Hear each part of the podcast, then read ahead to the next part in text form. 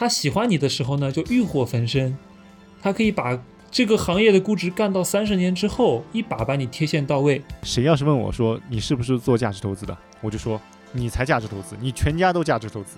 第一个呢，我称为叫多头崩溃底，然后第二种呢，我认为叫庄家增持底。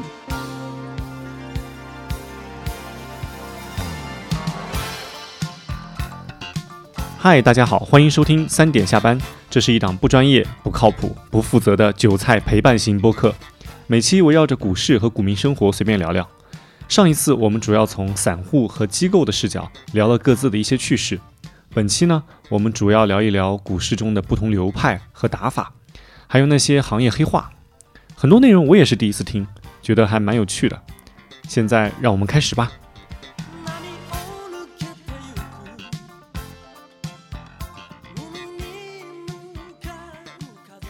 嗨，大家好，我是李永浩，我是星辰。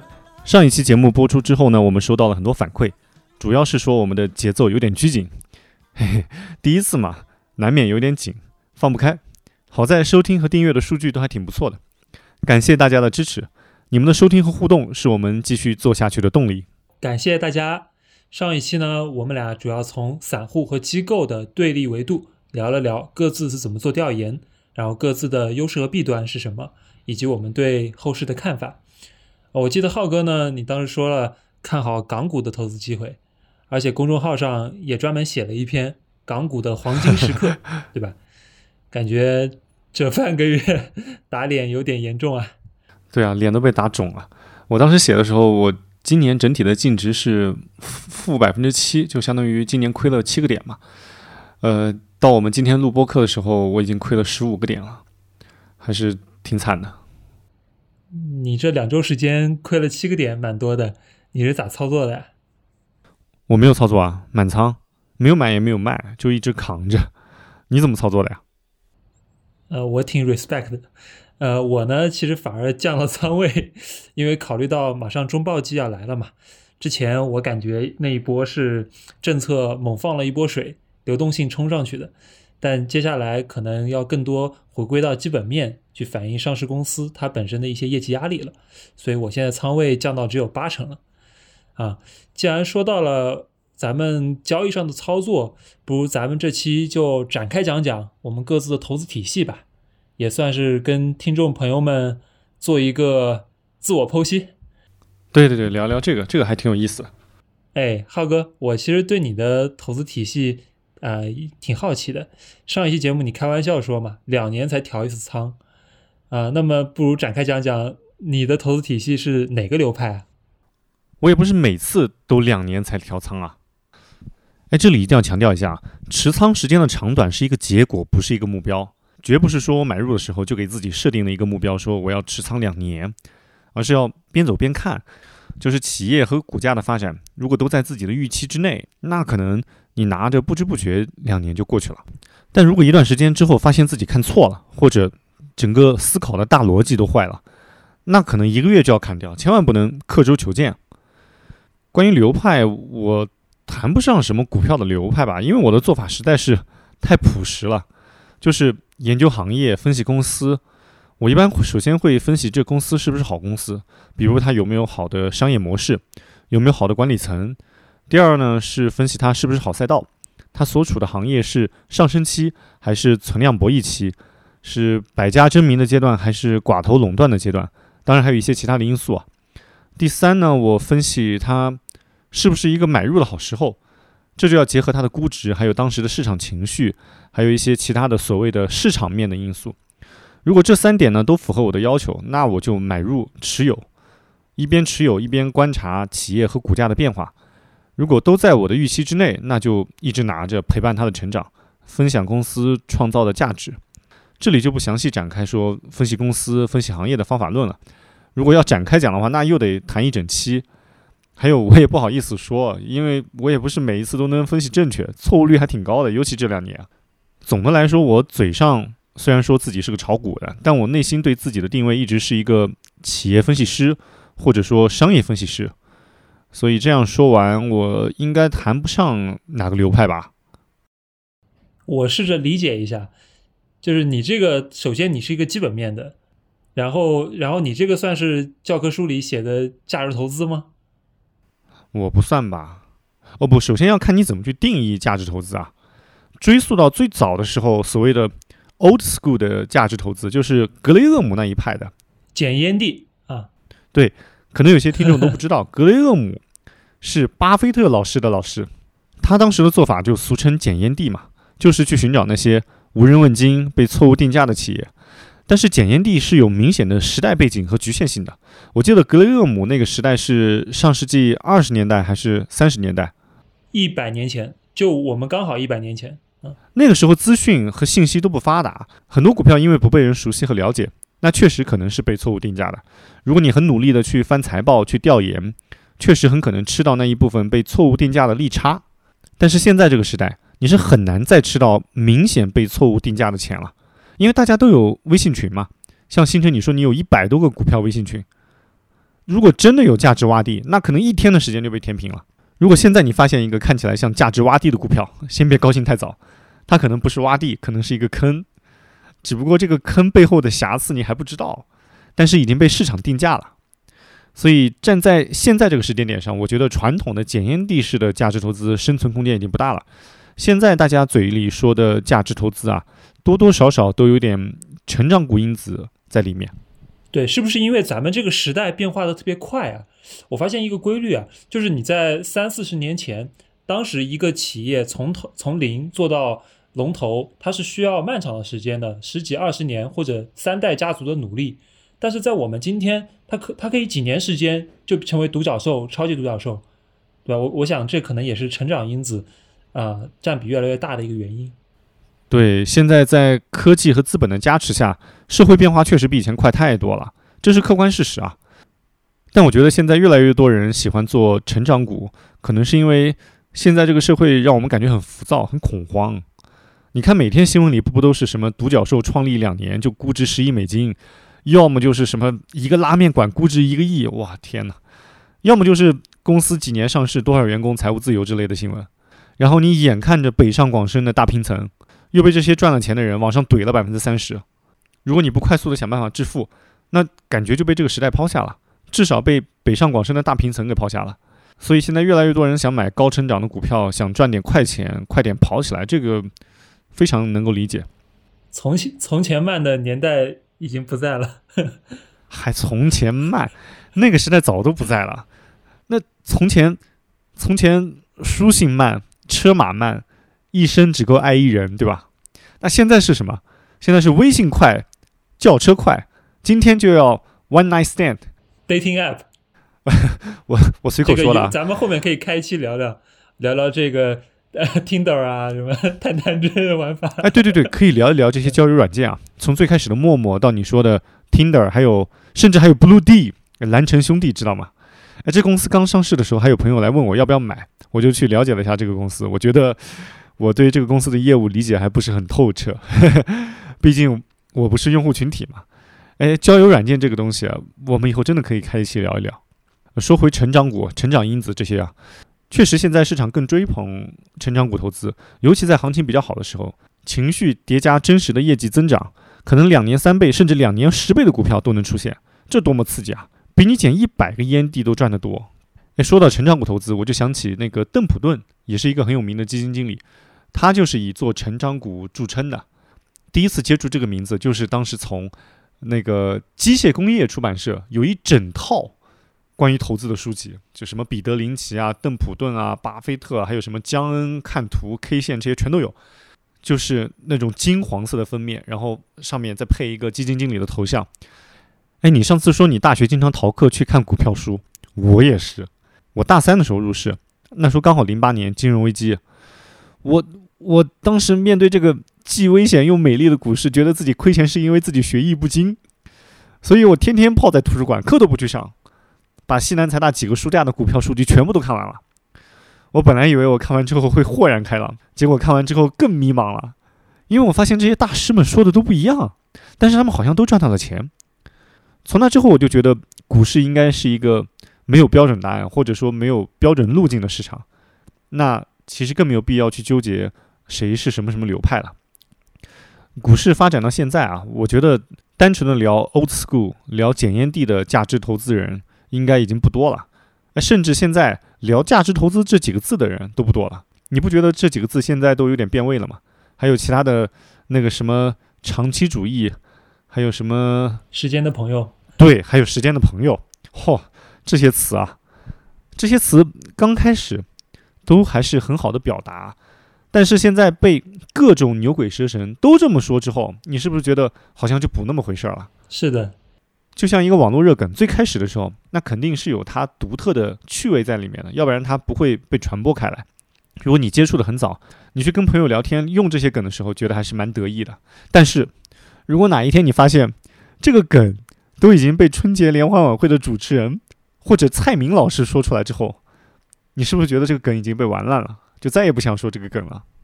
所以现在谁要是问我说你是不是做价值投资的，我就说你才价值投资，你全家都价值投资。觉得你觉得他在骂你？对，因为现在很多人拿价值投资当幌子。去自欺欺人，拿这个当自己亏钱的遮羞布，就像小时候我们忽悠爸妈买电脑，总说电脑和英语一样是二十一世纪必备的技能，然后呢买回来就变成游戏机了。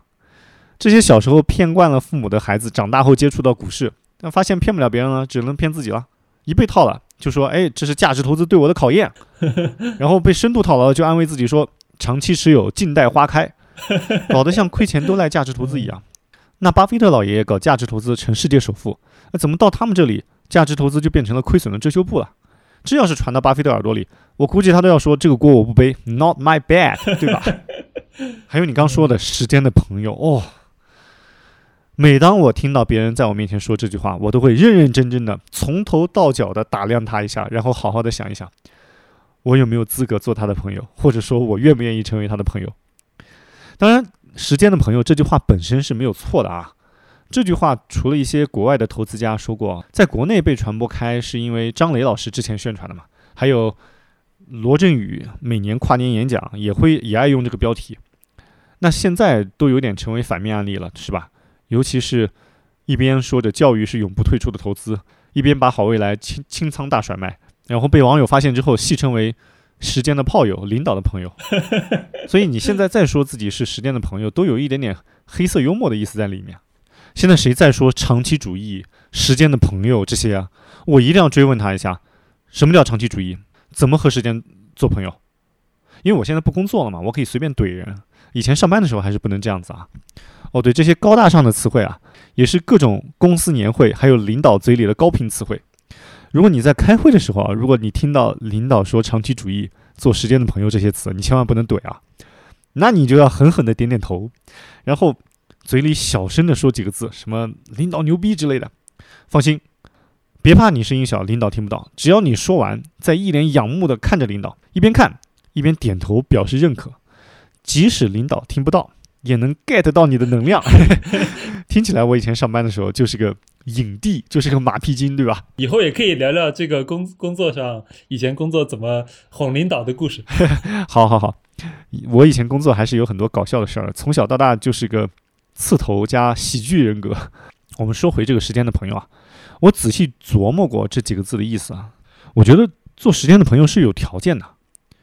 第一，你首先要看自己配不配嘛，你就像谈恋爱追女孩子，你得先评估一下自己是不是高富帅，再去跟女神表白。总不能自己又穷又矬，又就凭着自己胆子大就当街给女神下跪，然后求她嫁给你，是吧？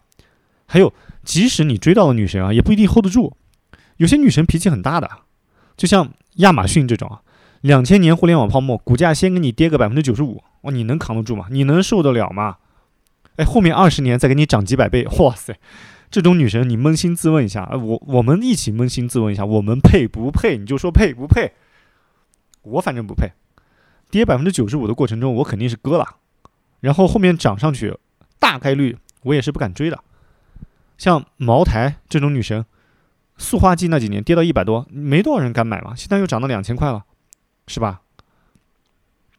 第二，你也得看看这公司的属性适不适合做时间的朋友，不要到时候竹篮打水一场空。我我有个学长之前写过一篇文章，传的很广，叫《如果时间不是朋友》。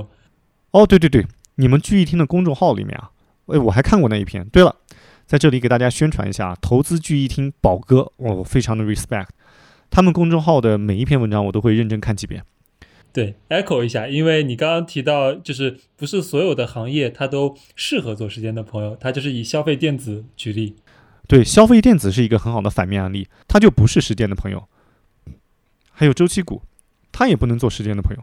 你要是二零零八年买了中石油，然后被套之后还舔着脸说啊长期持有做时间的朋友，那我觉得可能祖孙三代都要和中石油一起做时间的朋友了，留给儿子。对，所以我自己分析啊，做时间的朋友，做时间的朋友一定是那种行业属性或者说公司属性具备积累效应的。举例来说啊，我以前所在的商业地产行业，其中一些优秀的商业地产公司，他们就可以做时间的朋友。比如一个新项目开业，刚开始的时候周边还不是很成熟，但是随着时间的推移，你周围的人口密度是在提升的，同时随着社会的发展，整体人群的消费力也是在提升的。这就相当于消费人次和消费单价都在随着时间推移要提升，那你就是时间的受益者。然后之前开业的那些项目，只要运营的好，又会成为新项目的宝贵经验和谈判筹码，对未来的项目呢又产生增强效应。这就是一个很好的时间的朋友的模型，而且防御性很好，它护城河很高，别人也很难颠覆你。对，很多看起来无比正确的概念，如果拆分来看，其实里面有很多门道和限制条件的。哎，我在不上班之后，我越发的喜欢追问和怼人，尤其在听别人讲了这些高大上的词汇之后，我就非得让他解释解释怎么去和时间做朋友，以及怎么去运用长期主义。哎，说起长期主义，来来来说起这个我就来气。只要有人跟我讲长期主义，我就会问他多长算长？那长期来看，我们都死了，有什么意义呢？有很多网络大 V 还有理财机构总是宣称慢慢变富。狗屁慢慢变富，当然我也不否定这句话啊，因为大多数鼓吹能够快速致富或者说高收益的，基本都是骗局，都是割韭菜。但我的意思是，我们不能主动的去宣传为了慢而慢，慢是一个结果，它不是一个目的。不能说我投资理财就是为了慢一点变富。这就好比说我上班的时候跟领导说，领导，求你不要那么快提拔我，领导我要慢一点升职加薪。那我就很坦诚啊，我以前就想快点变富。我我二十岁的时候就很羡慕那些富二代，我就想年轻的时候就有钱，所以我用了满仓单调这种风险很高的打法。我不鼓励任何人用这种方法，这种方法必然伴随着极大的风险和波动。但年轻时候的我并不后悔去冒这个险。我到五五六十岁有那么多钱有啥用呢？对吧？我。年轻的时候有钱还是重要的，咱说实话。呃，五六十岁有钱也还是很好的，毕竟安享晚年嘛。但是五六十岁的时候，钱能给你生活的改善肯定是小于二十多岁的时候的。任何一个东西，它如果在不同的时间维度上来探讨，它们的意义肯定是不同的。比如说，冯唐有本书啊，叫《十八岁给我一个姑娘》，我光看书名，我都不用打开内容，我都能浮想联翩，那种青春的美好、冲动、炽热。马上都浮现在脑海里。你想想，如果书名是“三十八岁给我一个姑娘”，那你能想到什么？想到出轨、婚外情、包二奶。五十八岁给一个姑娘就更搞笑了。五十八岁给我一个姑娘，那那就是老房子着火，拦都拦不住了。就像。某房地产大佬跟某三线小演员做红烧肉的故事，所以长期主义这事儿一定是辩证的来看。我虽然持股周期还算比较长啊，但我绝对不是为了长期而长期，而是不断的跟踪和观察。尤其对于赚钱来说，我觉得长期主义更是值得商榷了。刚才说了，你你二十多岁有钱和四十多岁有钱完全两个概念。二十多岁买跑车，那感觉就像是高中时候追到了校花，比考全校第一还嘚瑟。你四十多岁买跑车呢，就像给校花当了接盘侠。当然，这个类比也不太恰当。万一我四十多岁的时候，老夫聊发少年狂，想去买个跑车呢，这不就骂人骂到自己头上了吗？回头一看，小丑竟是我自己。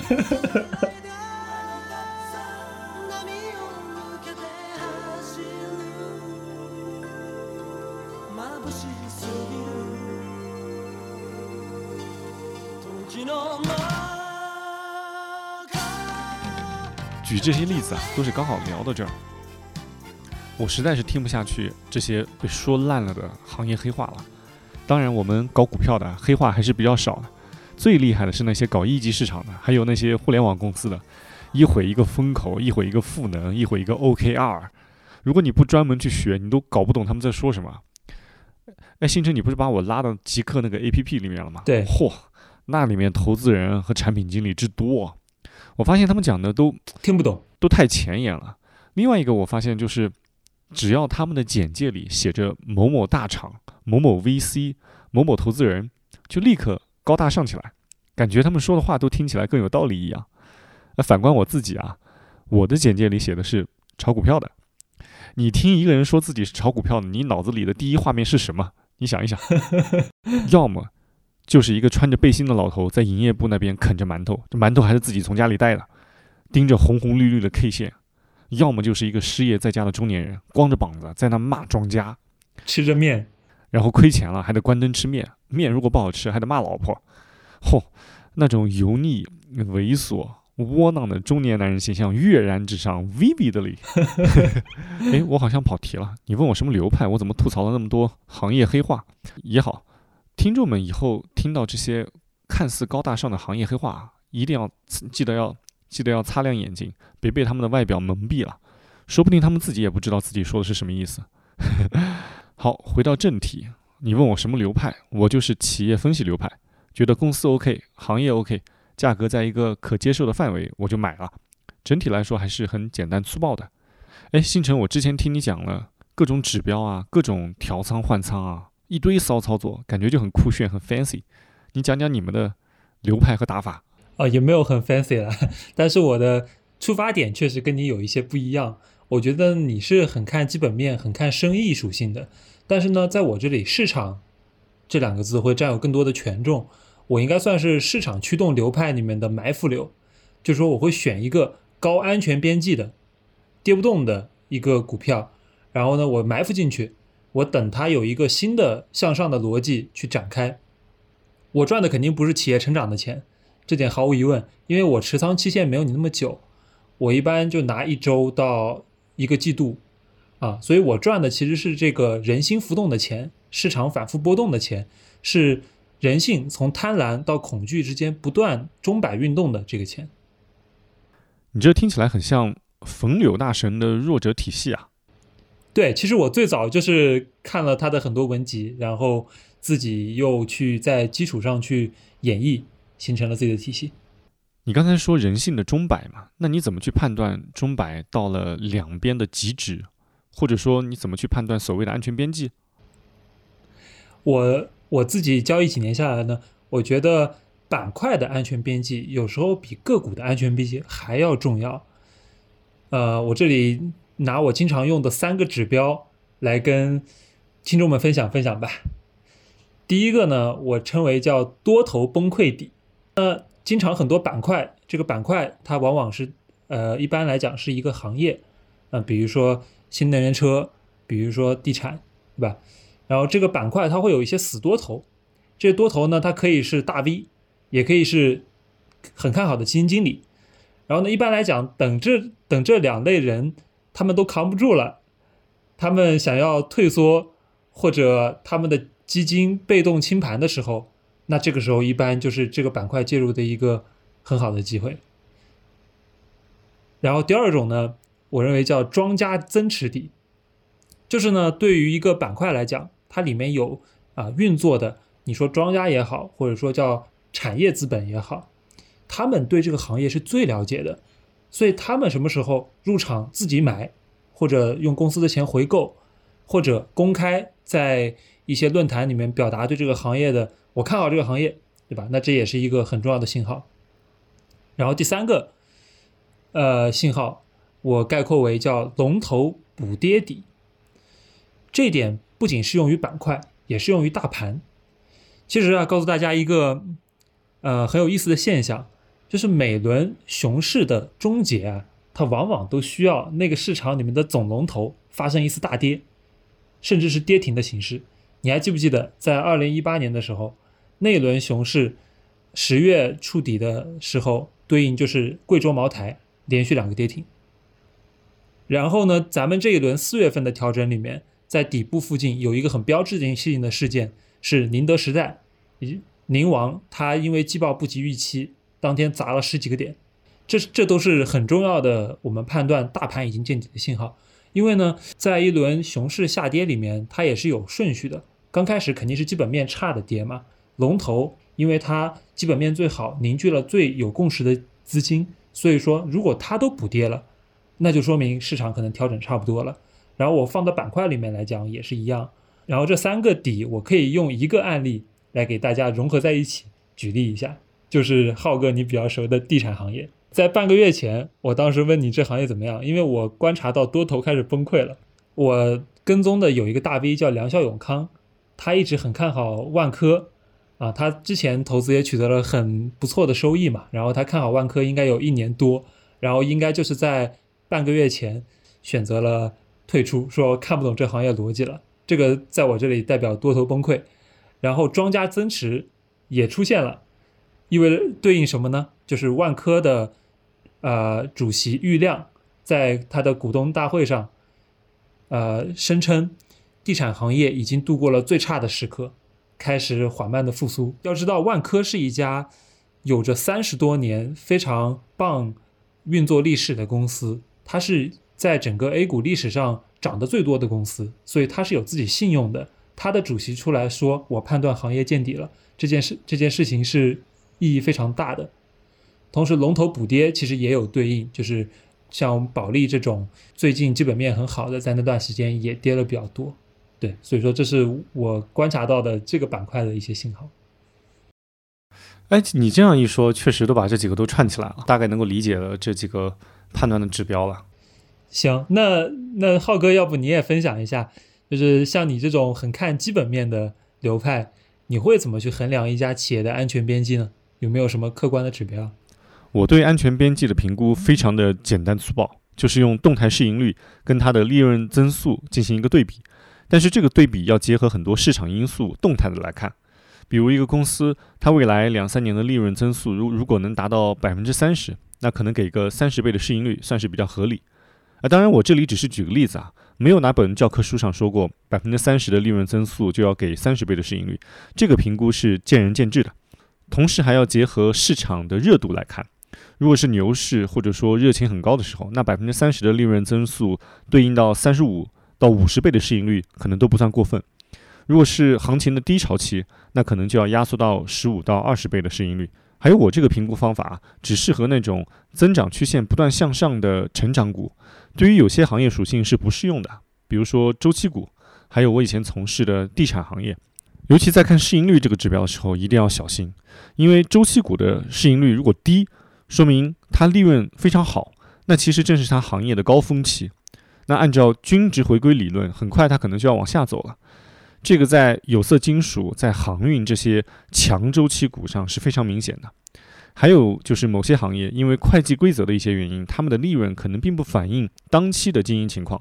比如房地产公司，他们的利润是结算利润，今年的报表的利润可能是两年前的那那些项目，可能是两年前的那些项目结算出来的，并不反映今年的销售情况。所以你看起来报表利润非常好，那其实是两年前房地产火热的时候特别好。今年可能房子都卖不动了，所以我这个方法看起来比较简单，但是还是要认认真真的分析行业和公司，把自己转到公司的经营者这种第一视角去评估、去了解，之后才能更动态、更深入的去评估它是否有一定的安全边际。哎，星辰，你很强调市场这两个字啊，我对动态市盈率的忍耐度也会跟市场有关。那你觉得中国的股票市场它现在具有什么样的特征呢？或者说你怎么去根据市场的特点去调整自己的操作呢？行，我这里分享一下我对市股票市场的底层逻辑思考吧。这一点理解呢，应该跟教科书或者大家在研报上看到的完全不一样。呃，我觉得股票在我看来是具有波粒二象性的，它可以拆开来两个字，股代表的是股权。上市公司的一部分，票代表的是彩票，是赌博的一个筹码。那么你放在中国的 A 股市场里面呢？我认为只有百分之二十的人想买的是这个股权，百分之八十的人或者说百分之八十的资金都是冲着赌博、冲着买彩票来的。我们上学的时候，教授第一课他就会教有效市场理论，我觉得挺扯淡的。我我认为市场并不有效，它就像一个野蛮女友一样的，完全不讲道理。他喜欢你的时候呢，就欲火焚身，他可以把这个行业的估值干到三十年之后，一把把你贴现到位。但是如果他厌弃的时候呢，又非常冷血无情。有时候大股东什么都在自己回购，都非常认可公司的价值，但是市场就完全不去看，甚至连一篇研报都没有。这种事情我们见得太多了。这背后的原因是什么呢？我觉得就是跟啊市场的赌性太强有关。其实这个赌性呢，它是人性的一种映射，而且它在市场的一些机制里面中得到了强化。比如说我们现在的公募基金，它的发行就完全就是顺了散户的人性。散户，散户他又想赌的，呃，这种冲动，所以说这些公募基金经理呢，他就会去啊追追，有时候不管估值去追高啊。我认为这是一个体现啊。然后说到底呢，我觉得这个市场的特性啊，可以用黄所长的一句话来概括，叫做。不是风动，不是幡动，仁者心动。这其实是六祖坛经里面的一句啊接语，就是说，我们有时候看到市场里基本面很多，它有时候就像啊风一样，有的时候也像被风吹动的帆一样。但是呢，最终造成价格那么大波动的原因，一定是我们的心。它像猿猴一样跳来跳去，从一个极端到另外一个极端。对，所以你很看重人性的波动，以及想要在这个中间寻找交易机会。对，我觉得市场定价是无效的。嗯，对你，哎，你刚才讲这个，我有几个问题啊。首先，能不能解释一下什么叫玻璃二象性？哎，这种专业名词一定要解释一下。你毕竟是复旦大学金融系的，你要想一想，有很多像我这种。非科班出身，英语系出身，也不懂这个词啊。其实这是物理界的一个名词了，呃，其实我也是就是泛用，因为同样一一件东西，你使用的人，你抱有的想法不同，它就能变成完全不同的工具。比如说，我我我身边大部分的资金，嗯，他们可能打着价值投资的旗号。但是你去详细分析他们的想法，就是赌来的，因为他如果他想博的那个东西不兑现的话，他马上就走。这个不是赌是什么呢？他并不愿意像你一样跟公司共同进退。你觉得市场很多时候是无效的，这不刚好是理智的投资者的机会吗？因为总能等到它有效或者说回价值回归的时候。那你在市场无效的时候，怎么去避免被市场的极端情绪误伤呢？呃，首先呢，一个很悲哀的事情是，市场很有可能一直错下去。我们已经看到了太多的呃这样这样的历史，所以说对我来说呢，呃，我会呃注重买入的时点。首先在择时上，我希望我能买在催化剂的前一天，就是后面一定要有一个事件，它要能改变现在市场的。错误的认知，我们定义为叫催化剂。然后呢，在选股上，选股上我会比较喜欢两种机会。第一种机会叫被过度定价的风险，就是说整个市场都认为它有风险，但我认为这个风险没有那么大。然后第二种呢，叫不被定价的彩票，就是说市场可能对于它的呃原原来的业务的估值是比较合理的。但是呢，公司还有一些彩票类型的业务，比如说公司正在做的新业务，或者说它有一些概念特别吸引人，但市场并没有给它定价，可能给的是零定价。那我这时候我就等于说用，呃，用，呃零对价去买了一张彩票，它一旦爆发了，就能给我带来稳赚不亏的机会。然后我对应我可以简单举几个例子吧，比如说像我去像我。上个月买的瓷砖企业，做瓷砖的一家公司，我觉得它又是被过度定价的风险。它之前呃，在二季度的时候亏损了很多，因为一方面它下游是地产，啊，地产需求今年崩塌，同时呢，它上游有很大一块是能源，也就是天然气，天然气呢又是今年国际市场上涨得最多的一个大宗品种，所以说两边一一挤压，它的利润就开始崩塌。但是呢，这个时候市场可能看到的是说，它利润一下子从很好变到非常差。但是我看到的是，呃，两三年之后，它利润可能会比之前更多，因为这个行业的集中度是很低的，前三家、前三个玩家只占了百分之五的市场份额。所以说呢，啊，这这么高的成本之下呢，它一定会导致一些小企业的出清，所以几年之后它会有，呃，集中度的提升。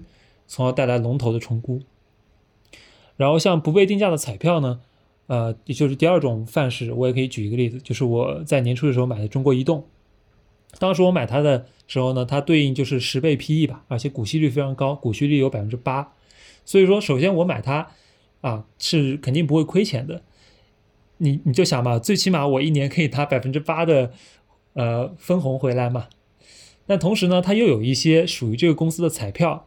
比如说，公司投很多钱在做云计算，它云计算这块的增速是很高的，市场没有给定价。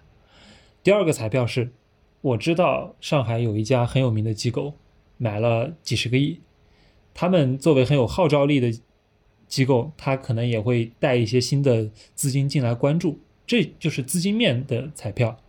所以说叠加下来，我当时是用发行价买了。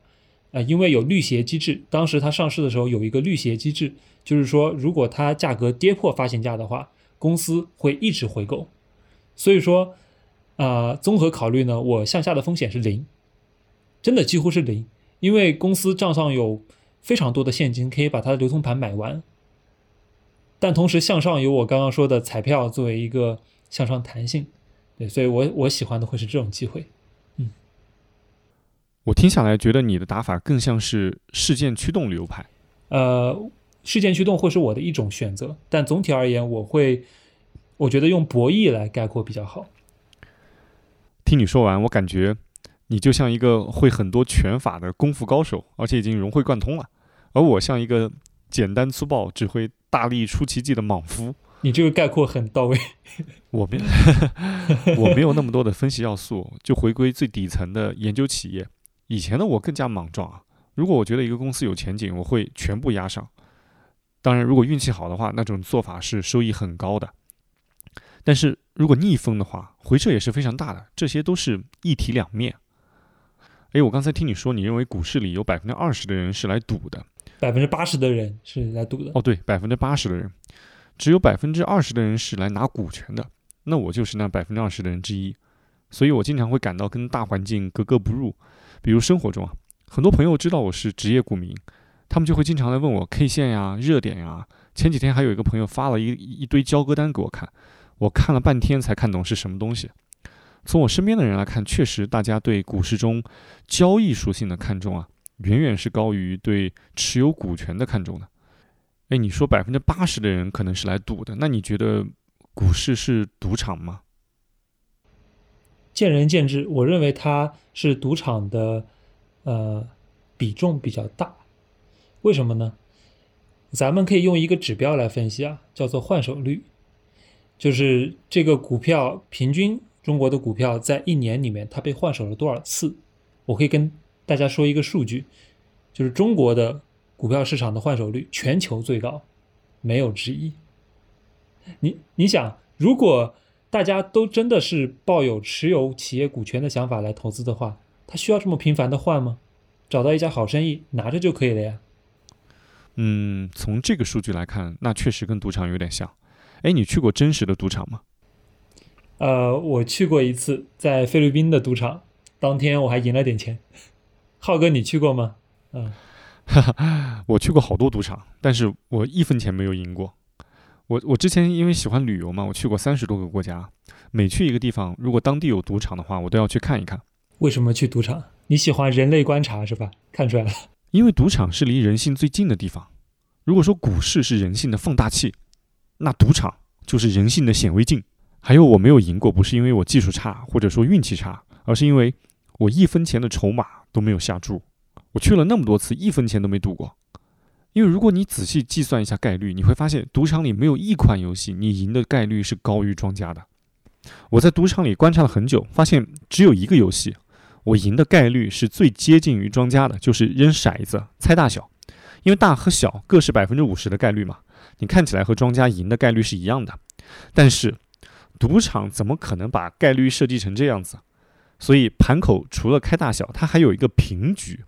就是如果骰子开出来刚好是最中间的那个数字，比如三个骰子，它开出来可能是中间的那两个数字，那就是平局，既不属于大也不属于小，那你也算输，所以你赢的概率就从百分之五十又掉落到百分之五十以下了。虽然很接近于百分之五十，但这样子如果你长期玩下去，你还是输，怎么你都玩不过赌场，人家都是设计好的。赌场的设计都是非常精妙的。你进赌场之后，那些免费的饮料，还有那些偶尔从四面八方传来的那种赢钱的尖叫声，还有大屏幕上那些花花绿绿的图片，都在不断的刺激你的神经。还有他们的标语都是都是精心设计过的。我之前去拉斯维加斯看过两句话，让我简直拍案叫绝。一个就是很有名的叫 “What happens in Vegas stays in Vegas”，你你都带不走，反正就是你无发生了什么都都留在这里了，及时行乐。另外一个是叫 "Will winners play and players win"，翻译过来就是这是赢家的游戏，只有但是你只有下注才能赢，像极了我们小时候买彩票时说的那个顺口溜，叫两块钱你买不了吃亏，也买不了上当，但是你能买一个五百万的梦想。所以赌场不能轻易去，太容易上头了。说起这个啊，你觉得赌博、投机、投资这几个词的含义有啥有啥区别不？尤其在我们的 A 股市场里。我就趁这个话题来展开讲讲我的一个独创的，呃，也是算是叫彩票理论吧。就是在我看来，其实呃，赌博和投资它结合在一起就是投机。然后呢，其实就是我刚刚说的股票的波粒二象性这个模型嘛，它股对应的是投资。然后票对应的是赌博，也就是彩票。然后，呃，这个彩票理这个彩票理论的意思就是说呢，其实在中国市场里面，大部分的人他还是赌性更重。为什么我们会发现在中国市场里，成长股是要比国外贵很多，但是价值股比国外便宜很多？为什么会这个区别呢？那可能一个原因是因为中国人，呃，中国的资金确实爱赌。赌博呢，他会追求，呃，我们衡量一盘赌博游戏，我们可以用两个统计学里面的指标，叫做均值和方差，对吧？均值就是你，呃，无限次玩这盘游戏之后，你能够获得的一个收益。比如说你刚刚说你不玩，你不去赌场里面自己玩儿。因为本质上是因为它的均值低于一，它是一个复合博弈。方差呢是说波动性，就是说我投入呃一块钱玩这个游戏，如果我最高我可以得到一百万的话，哇，那这个波动特别大，对吧？那它的方差就比较大。这个彩票理论的核心呢，就是在于方差这两个字，就是你会发现方差，也就是股票的波动。它对于很多人来说是一种溢价，就是对很多参与者来说，其实他亏钱也刺激的。他可能他可能炒股游戏，他炒股这盘游戏玩了几十年，他可能每年都在亏钱，但是呢，他脑子里最终记到的印象都是他拿着涨停板的那个印象。刚好中国市场又是充满了波动。每天，呃，几大几千个股票里面有上百个涨停，所以说你每个月都能拿到涨停板，它就一直在刺激你去这个赌场里面去新投入资金。所以说你会发现呢，经常方差和均值它是一个反向的关系。有学者做过一个实证研究，就是把啊最高波动率的那些股票放到一个篮子里面 A。然后最低波动率的股票是 B 篮子，然后这两个篮子按照每周的维度去更新里面的具体股票，然后去看他们的收益，然后你会发现，啊，波动性越高的组合，它的均值越低，就是它收益越低。如果你一直去做做做空这个波动率最高的那一篮子股票，你能够获得的年化收益率是百分之三十，这还是一个挺夸张的值。这背后隐含的一个道理就是说，其实往往长期回报最好的那些股票都是无人问津的。都是看起来一点都不刺激，每天波动只有一两个点，但是它长期就是稳稳往上爬。对对，招商银行、长江电力啊这些看起来都没有什么波动的，但每每经过一轮牛熊之后，反而每天每天在龙虎榜里出现，然后天天大家股民们都在谈论那些股票，你长期拿都是亏钱的啊。其实这种赌博的现象不止国内有，国外也有，像 XBI。就是美国的生物医药创新指数，还有 ARK，就是之前木头姐她管的那个，也是里面一堆创新公司的那个指数。这两个指数在我看来都是很典型的彩票，它就是对于机构投资者来说，他们也会去买，但他们买就是当做彩票，在流动性好的时候，很多人钱不知道买什么就进去赌。但是流动性不好，就跌得很厉害，所以你看它这几个月这两这两个指数都跌了有三分之二还多嘛？对，所以说我因为我对市场的理解是基于很多人是把它当彩票，所以说呢，我会用一个德州扑克的打法来玩。哦，你说的这个对我还蛮有启发的，彩票理论啊，方差啊，均值啊，也算是把赌博、投机和投资都融合在一块了。在我的体系里，赌博、投机、投资是有明显的界限的。那可能投机和投资的界限还不那么明显，但是赌博和另外两个的区别是非常明显的。第一是从概率维度，赌博你赢的概率始终是低于百分之五十的，你可能单次会赢，但是只要你长期玩下去，肯定输。另外一个是从时间维度，赌博你可能下一秒就知道你是输是赢，但是投机，假如你知道一个消息埋伏进去。那可能也要第二天才能卖出去进行结算。当然，对于港美股这种 T 加零的，可以当天卖出，但你也不会买了下一秒就卖，你至少会让子弹飞一会儿。如果是投资，那可能需要更长的时间才能看出结果。比如我以前从事的房地产行业，你买一块地，究竟是赚还是亏，可能需要两年之后开盘你才能看出来，甚至要等到项目结束、整个结算的时候才能看得出来。虽然拿地的时候也会测算，但是你最终的结果是需要时间的沉淀之后才能看出来的。所以时间的不同会让一个事情的属性发生变化。我觉得我更偏向于陪伴公司的成长，也是跟自己的价值观是有关系的。觉得这样子是收益最大的一种路径。哎，你觉得你的打法的形成和你的价值观，还有一些自身的优势，是不是也有很大的关系？呃，肯定是有非常大关系的。呃，我我觉得咱们可以分把分成两个点吧，就是价值观和综合优势两点来拆分看嘛。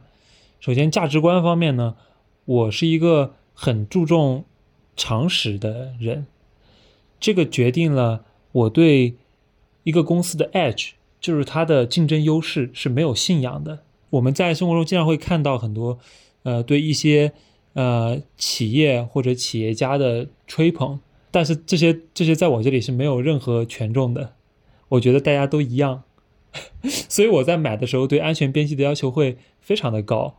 我我最希望买到就是那种，就算这个公司确实出了问题，啊，他的团队确实没有那么优秀，但我在这个里面也能赚钱走，啊，然后呢，还有一点就是因为我对自己的研究质量并没有信心，我不像你对公司真的是深入调研有 conviction，所以说我会选择一堆符合自己研究体系的机会，然后在里面蹲着。我觉得自己最终赚赚钱呢，它是靠我的研究体系和整个交易体系，而不是对个别行业的超前理解。嗯嗯嗯，是，哎，你这听起来跟还是跟冯柳的会有很多共同之处。是的，是的，弱者体系嘛，它的弱者体系核心就是散户啊，在这个市场里面，你在信息上是没有优势的，所以你要呃给自己留好。安全边际留好空间，同时利用市场它的大大级别的波动，然后在你们去找一个舒服的入手位置。它对择时其实要求蛮高的。对对对，哎，说起择时，我觉得你你自身的优势也很能帮助你在择时这方面做出更准确的判断。啊，是的，是的。说到这里就有很多可以聊的，呃，因为我自己也做自媒体嘛，而且你没有你有没有发现，我跟你自媒体的更新速度很不一样？你可能是要过几个月深深度思考之后，然后再写一篇，但我是想到了啥，我觉得这个东西很有意思，我就把它写出来了。然后在做自媒体的过程中，我发现了市场的热点它是有规律的。为什么有的人他写一篇东西出来，哎，他就能跟一个社会讨论的热点形成共鸣，然后啪一个十万加就出来了，对吧？其实这个东西对应的就是股票里面的事件驱动策略。就是我我有一点优势，就是说热点判断嘛，因为我的打法很考验高周转。